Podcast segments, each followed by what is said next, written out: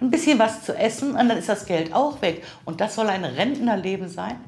Fast jeder Fünfte über 65 Jahre ist von Altersarmut betroffen, wobei die Bundesregierung die Altersarmut ab einem Jahreseinkommen von unter 13.628 Euro, sprich 1.135 Euro monatlich definiert.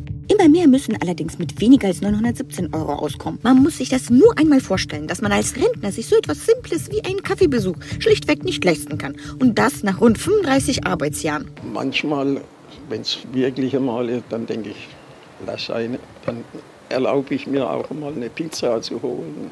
Das war's dann aber auch. Es steht um die goldenen Lebensjahre, aber noch schlimmer. Der Heizirrsinn, die anstehenden Zwangssanierungen und der Wertverlust lassen die Bürger um ihre Existenz bangen. Hat man da am Ende seinen Kindern nichts zu vererben? Das fürchten leider viele. Die Regierung legt beinahe im Tagesrhythmus den Bürgern neue Lasten auf. Zeit zum Durchatmen oder seine Schritte zu kalkulieren. Fehlanzeige. 2035 sollen 65 Prozent Erneuerbare in den jeweiligen Systemen dann sein.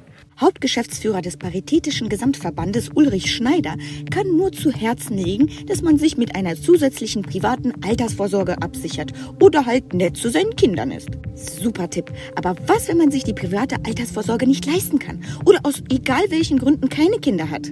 Für die bleibt lediglich die Hoffnung, dass es mit der Regierung bald ein Ende mit Schrecken statt Schrecken ohne Ende gibt.